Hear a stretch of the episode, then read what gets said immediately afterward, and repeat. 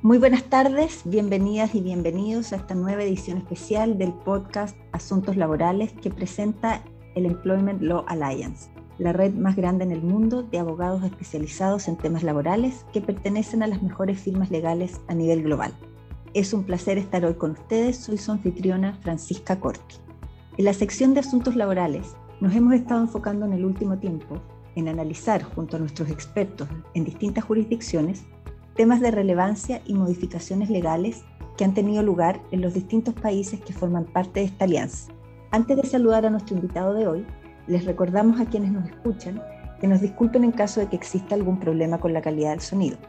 Estamos todos conectados de manera remota, respetando las medidas sanitarias existentes en cada país.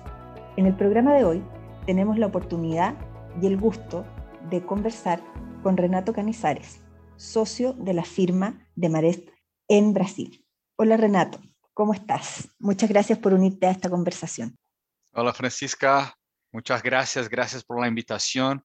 Es un placer estar aquí hoy participando de este podcast.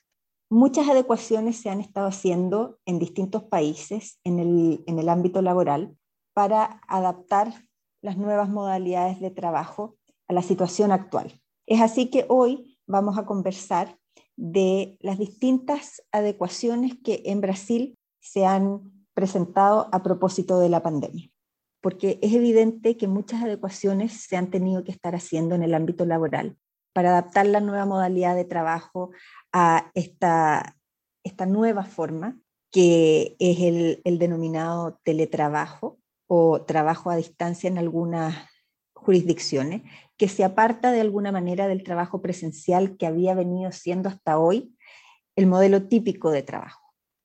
Es así como en el fondo quería partir preguntándote cuáles son en Brasil las novedades que hay en materia de, teletrabajo.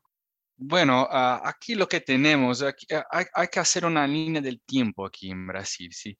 Uh, tuvimos en 2017 algunos cambios en nuestro código laboral, ¿sí? Y, y con esos cambios tuvimos nuevas reglas en relación al teletrabajo. Y entonces hoy creo que estamos totalmente preparados para eso. ¿sí? Ah, de acuerdo con esas reglas, por ejemplo, ah, hay una definición ahora, ¿sí? que el trabajo remoto se caracteriza por el trabajo desarrollado por un empleado preponderantemente de su casa o cualquier otro lugar con la utilización de tecnologías de comunicación, ¿sí? Y para eso, es claro, es importante tener un acuerdo escrito entre la empresa y el empleado, con las actividades que serán desarrolladas por ese empleado. Además, claro, de otras reglas aplicables. Por ejemplo, en estos casos el empleador puede elegir si va a controlar o no las, las horas trabajadas por el empleado. Y si elige no controlar, tampoco hay que pagar horas extras, solo paga si las controla, ¿sí? Ah, hay que poner también hay un, otro punto que hay, hay, que poner reglas sobre el pago de los gastos de los empleados para desarrollar sus actividades laborales desde su casa. Entonces, gasto con energía eléctrica, internet, cosas así reglas para disponer de equipamientos y lo que es muy importante es la cuestión de salud y seguridad. ¿sí? Hay que firmar un acuerdo específico entre, entre ellos porque ah, el ambiente de trabajo, mismo que cuando el empleado trabaja de su casa, es como si fuera una extensión de la empresa, ¿no? Ah, y, si me permites, uh, muchos, muchos nos preguntan cómo hacer esos pagos y por qué es muy difícil hacer el control de los pagos, de las montas. Por la ley, las partes pueden acordar lo que quieren, ¿sí? Lo que, si van a, tener estos pagos hechos por la empresa o no. Pero hay un concepto en Brasil uh, según el cual uh, los pagos de las actividades profesionales han que ser hechos por la empresa, ¿sí? Porque es un riesgo de la empresa. Entonces, hay algunos detalles ahí que hay que verificar en relación a esas cuestiones de, de home office, pero está muchas personas que no, no creían en el home office ahora creen y, claro, porque no, no, no, tienen como alguna otra oportunidad, ¿no? Pero sí, sí, con esas reglas creo que estamos preparados para, para, para la pandemia y también para para el futuro, ¿no? Y Renato, aparte probablemente de este tema del teletrabajo, ¿cuáles han sido los impactos que esta pandemia ha tenido en Brasil y que han podido afectar eh, desde el punto de vista laboral a las empresas? Dale. Ah, bueno, la situación que tenemos hoy en Brasil es que los números de casos fatales de COVID están disminuyendo. Sí, algunas ciudades están volviendo a abrir el comercio y volver al normal. Y no sé si has visto, pero nos tornamos ese final de semana el país con más personas adultas que tomaron la primera vacuna para la COVID, pasando los Estados Unidos. Y todavía aún hay mucho que mejorar, ¿sí? principalmente en relación al número de vacunas disponibles y personas con las dos dosis de vacunas. Pero en relación al mercado laboral, para que tengas una idea, hay un estimado que van de, con, la pandemia, que, que, tuvimos de 500 mil a 2 millones de, de personas desempleadas solamente por cuenta de esto. Y en las cortes laborales ya tenemos más de 10.000 demandas en los últimos tres meses solo en relación a la pandemia.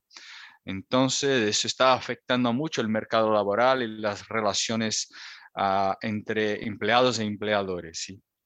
Perfecto. ¿Y qué, ¿Y qué está haciendo el gobierno un poco para manejar o cambiar este escenario en aquellos casos en que pueda haber un cambio? Bueno, además del Plan Nacional de Vacunación, claro, que es lo que todos están haciendo, tenemos que verificar, creo que es importante hacer una línea del tiempo aquí con lo que sucedió en relación a la pandemia. ¿sí? Primero tuvimos en marzo de 2020 reglas iniciales porque aún no sabíamos lo que sucedería, ¿sí? Entonces tuvimos reglas iniciales para enfrentar la pandemia de una forma más rápida, como por ejemplo poner empleados de vacaciones sin tener que cumplir algunas reglas, anticipar vacaciones, la implementación de home office más rápida, entonces como estábamos hablando, es necesario firmar un acuerdo escrito. Entonces, implementaron reglas diciendo que, mira, puedes poner los empleados de home office y después firmar esos acuerdos. Tuvimos entonces esas reglas para, para garantizar que las personas eh, fueron puestas para trabajar de sus casas lo más rápido posible. ¿sí? Ahí en, en abril de 2020 tuvimos una medida provisional que después en verdad se tornó una ley federal estableciendo la posibilidad de suspensión del contrato de trabajo de empleados o la reducción de la jornada de trabajo y sueldos de los empleados. Eso aquí en Brasil es un poco difícil y necesitas ah, hacer muchos ah, procedimientos ah, burocráticos para eso. Entonces cambiaron un poco eso y también crearon un subsidio del gobierno para las empresas para facilitar y también para ayudar a las empresas aquí.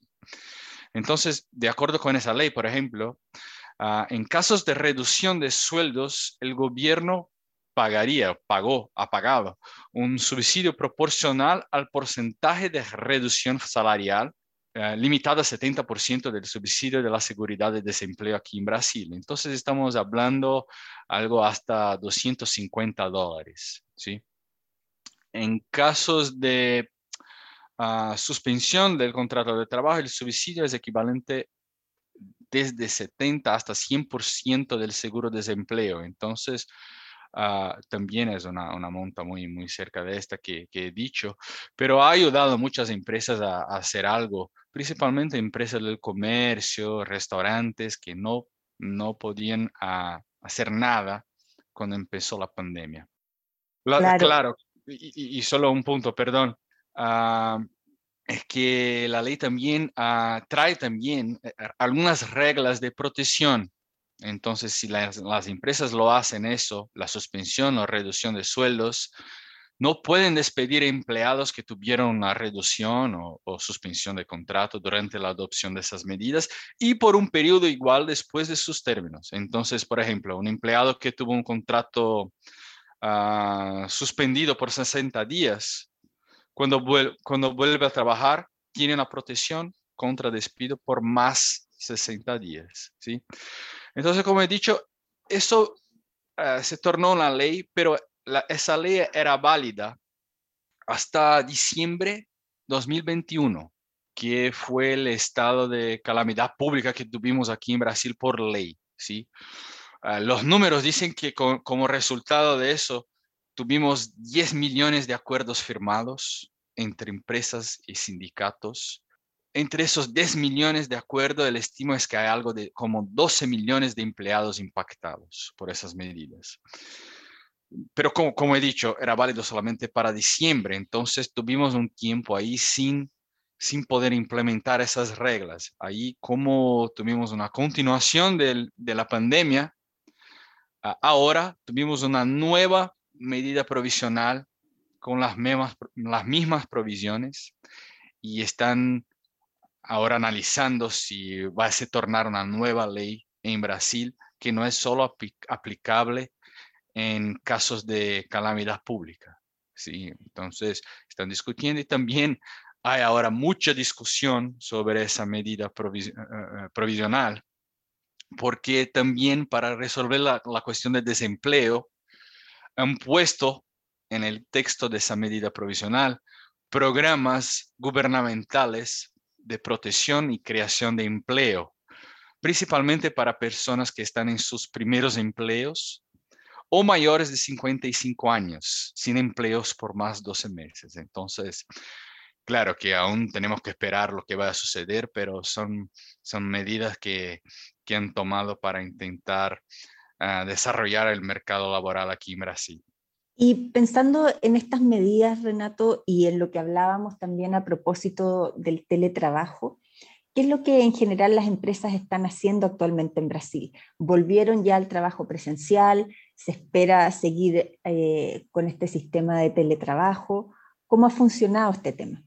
Bueno, sabes, Francisca, ah, la gran mayoría no, pues no, no, no, no, no volvieron. Pues la cuestión de la vacunación aún no está resuelta aquí. Sí, está buena, ah, los números son buenos en relación a la primera dosis de la vacuna, pero aún no está resuelta a punto de garantizar una seguridad a todos. Y, como tú sabes, eso involucra una discusión sobre las obligaciones de las empresas en relación a la seguridad en el ambiente de trabajo y, riesgo también para las empresas, ¿no?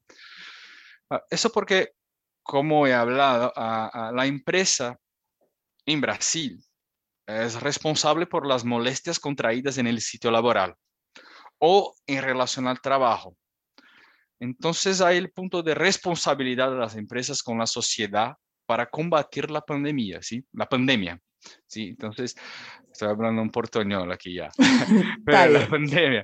Pero, uh, y además, también los empleados pueden no solo tener una, una protección de empleo por hasta un año, después que vuelvan a, de una licencia de enfermedad, sino también pueden ingresar con reclamos judiciales pidiendo indemnizaciones por daños contra las empresas, ¿sí?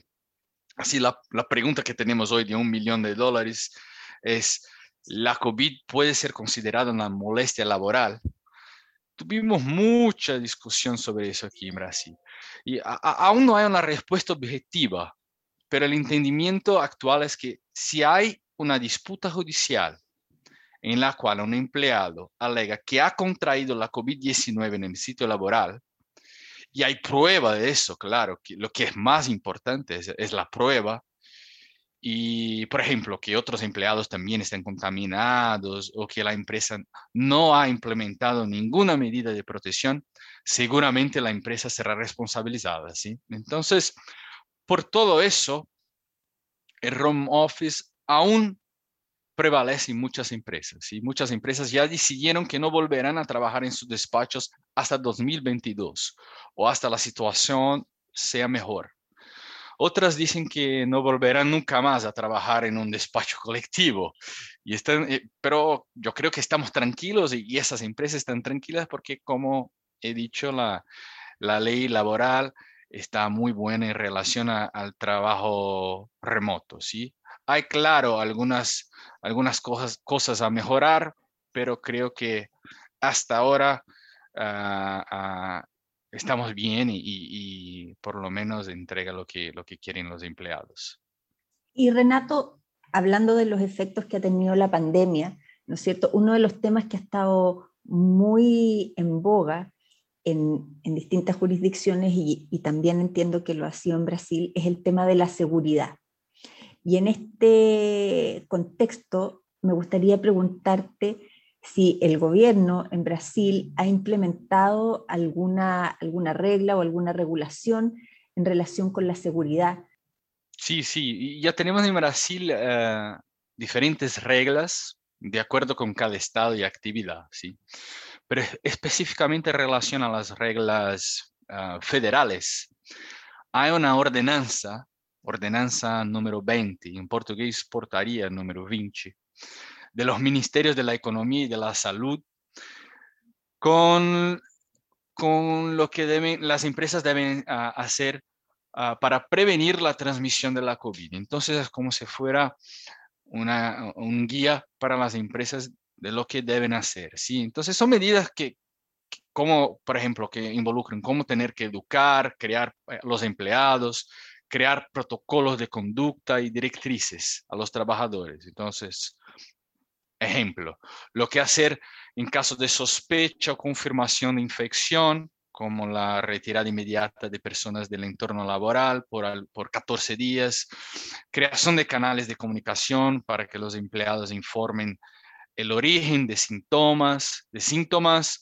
uh, medición de temperatura en la entrada de los, establecimientos, que es una pregunta muy común de, nuestros clientes, si pueden o, no hacerlo, uh, distribución de máscaras, limitación de permanencia en ascensores y cosas así, ¿sí?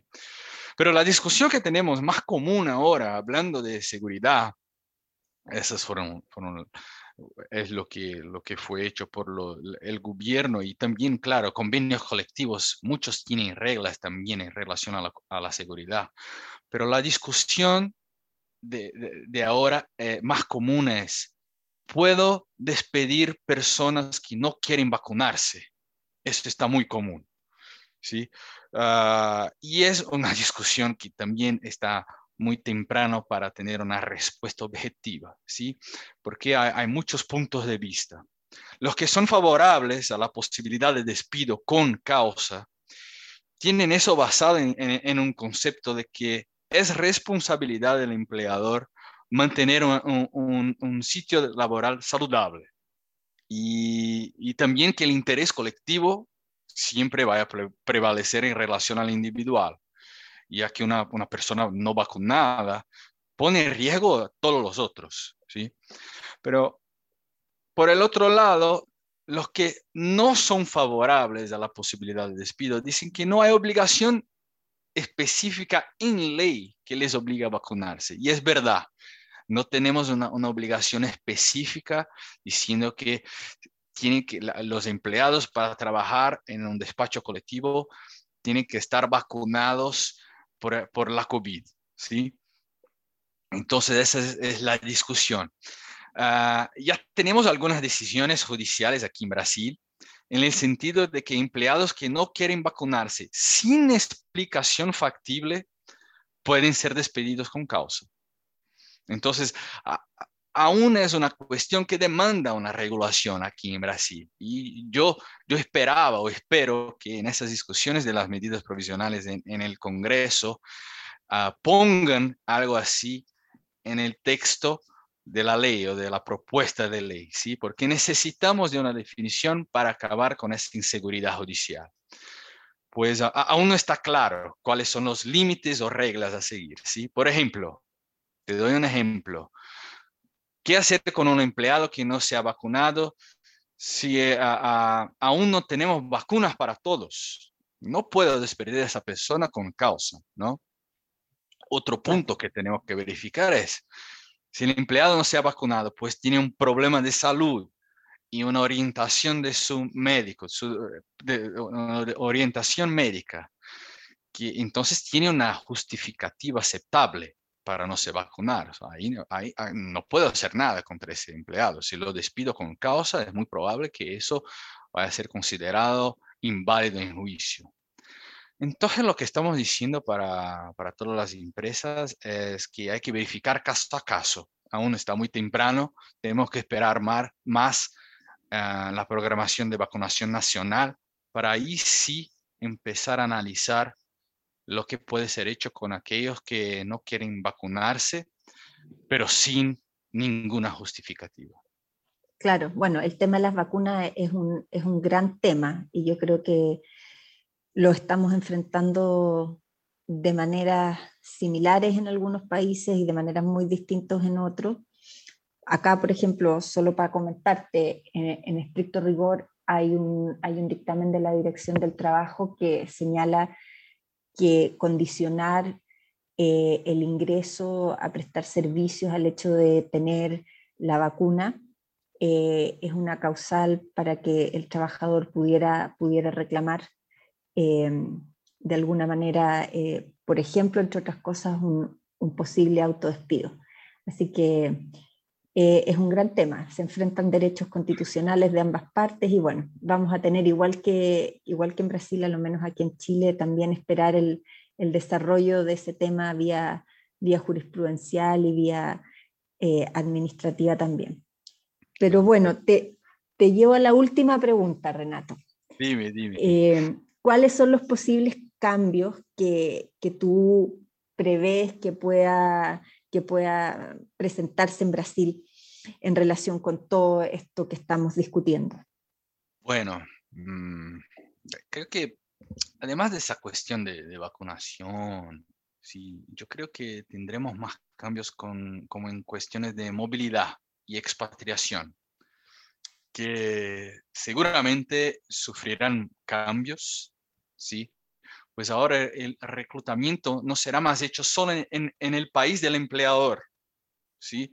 Ya que es posible mantener a alguien trabajando en otro país para la empresa. ¿sí? Ya tuvimos casos de empresas que no tienen ninguna ah, subsidiaria o empresa en Brasil que están buscando empleados en Brasil para trabajar en, para el exterior, porque es una, son empleados que el costo es más bajo, que, eh, eh, eh, es menor que, que, el costo que tienen en otros países por cuenta del cambio de, ah, ah, del suelo, ¿sí? Y también, uh, entonces creo que, es muy probablemente empezaremos a escuchar más de esas discusiones sobre leyes aplicables, acordando que aquí en Brasil uh, tenemos una ley que dice que la ley brasileña es aplicable a todos que trabajan en Brasil o que son expatriados para continuar un contrato brasileño en el exterior.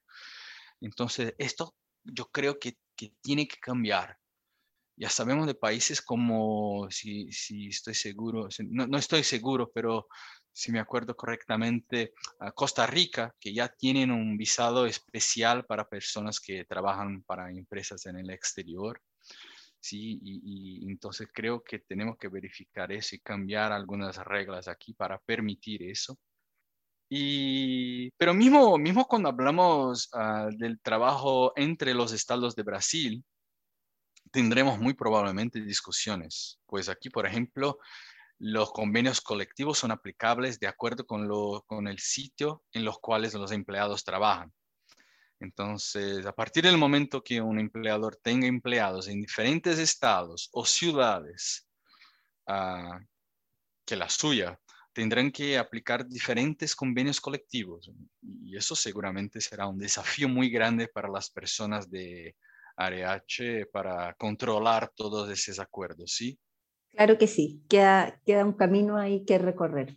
Pero bueno, vamos a tener entonces material para discutir en adelante en próximos podcasts sobre, sobre la materia.